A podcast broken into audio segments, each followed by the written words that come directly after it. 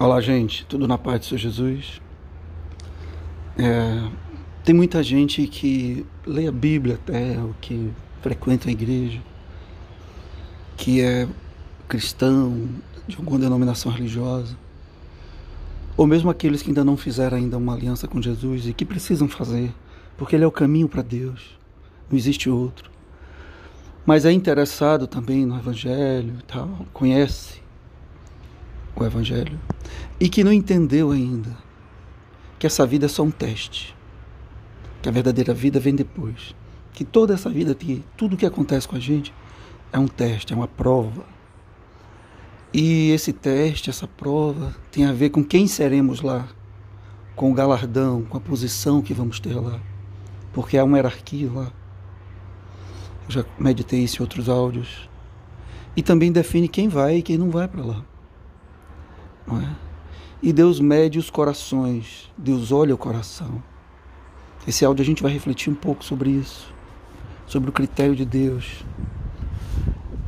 É, se você conhece a Bíblia, você sabe que a recomendação de Deus, eu não posso dizer a ordem no sentido literal de uma ordem, porque nós temos autonomia para obedecer a Deus ou não, para ouvir o que Deus tem a nos dizer ou não, para seguir a direção de Deus ou não, pagando um preço no final, não é? Toda obediência gera uma recompensa, toda desobediência gera uma repreensão, uma sanção. É assim no direito, por exemplo, não é? É assim na moral, é assim dentro de casa, na família, em todo lugar. Todo lugar onde existe uma ordem, existe aquele que ordena, que estabelece a ordem, e existem aqueles que são destinatários da ordem e que, usando a sua autonomia para obedecer, colhem bons frutos e o inverso também. Desobedecendo, colhem maus frutos.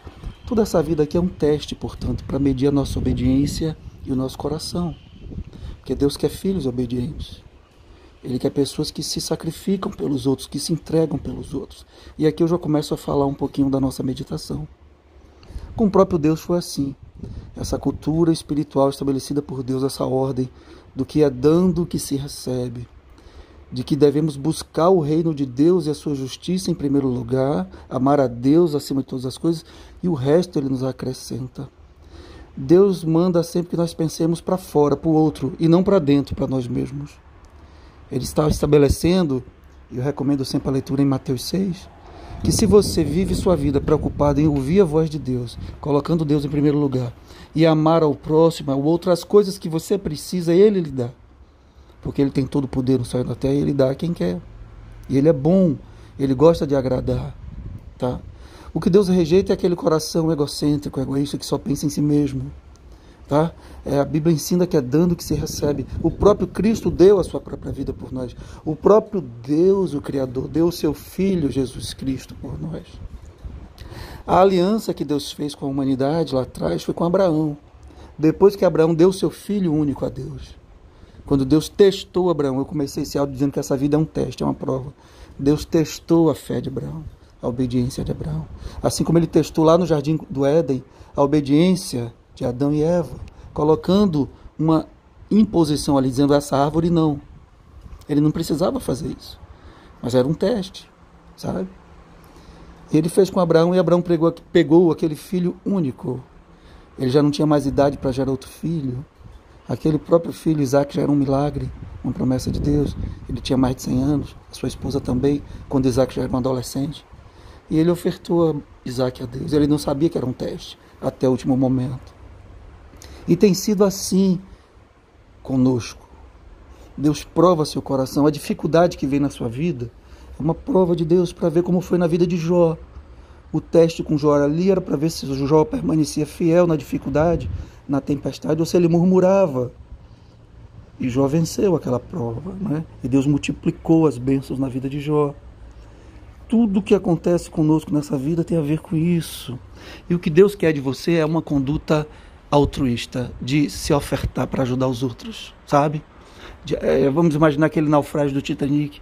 Quem assistiu o filme, quem leu alguma coisa da história sabe que alguns botes daqueles que cabiam, sei lá, vamos, vamos especular um número, 50 pessoas, desceram vazios com 20, com menos da metade, que pessoas covardes queriam se salvar. Outras pessoas voltaram com seus botes já cheios para tentar salvar mais alguns. Faz toda a diferença essa postura diante dos olhos de Deus. Aqueles que se ofertam, que se sacrificam, mesmo em meio à dor, que estão cuidando da dor dos outros, não é? É recentemente pudemos assistir um filme baseado na história real na Segunda Guerra, até o último homem é o nome do filme, onde um soldado cristão se recusa a pegar em armas e sofre pressão por isso, sofre pressão, mas ele vai para a guerra e ele salva mais de 50 pessoas, acho que quase 70 pessoas, que do seu pelotão ali. É? E ele vai e volta, mesmo machucado e ferido, para buscar as pessoas no campo de batalha. É dessa postura que eu estou falando, dos apóstolos que se sacrificaram e morreram e foram torturados para levar o evangelho, dos missionários que não pensam em si mesmos e que viajam o mundo todo pregando o evangelho, das pessoas que, mesmo tendo um pouco, dividem o seu pão, o seu bocado, como aquela viúva dividiu com o profeta Eliseu o que restava da sua farinha, do seu azeite, e o profeta orou e multiplicou. Deus tem prazer em abençoar e multiplicar aqueles que pensam nos outros, aqueles que se sacrificam, que se doam, porque é essa a linguagem do céu, é essa a chave que leva para o coração de Deus. Entenda isso.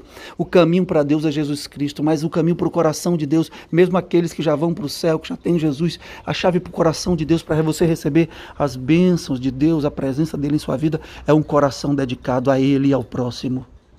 É o que a palavra diz: amar a Deus sobre todas as coisas e ao próximo como a nós mesmos. Essa entrega da qual ele próprio seu exemplo através de Jesus Cristo e da qual nosso Senhor Jesus Cristo é exemplo naquela cruz, amando a cada um de nós até o último instante. Cristãos verdadeiros começam a entender isso através da obra do Espírito Santo em nós, porque nós, nossa carne é egoísta sim. Isso é obra do Espírito Santo. Você tem que orar e pedir: Espírito Santo, me muda por dentro, me faz ouvir o chamado do Pai. Eu quero essa chave que abre o coração de Deus, porque eu quero intimidade com Ele. Eu quero não o patrimônio que ele pode me dar, mas a presença dele rica em minha vida, porque eu sei que essa vida é um teste que define quem eu sou na vida eterna. O meu galardão, a minha posição ao lado dele ali. Que o seu Jesus te abençoe, te dê um coração generoso, bondoso, dê a mim também, dê ao seu povo espalhado na face da terra, aqueles que se chamam pelo seu nome, que são seus herdeiros, porque a palavra diz que nós somos luz e sal no meio de um mundo egoísta que só pensa em si mesmo, no aqui e agora, que não tem a noção de que essa vida é passageira, que é um teste e que existe uma vida eterna plena e poderosa ao lado de Deus. Não se esqueça, a cultura do céu é a cultura da entrega, da doação e o que move o coração de Deus é uma vida dedicada a Ele e ao próximo, em primeiro lugar.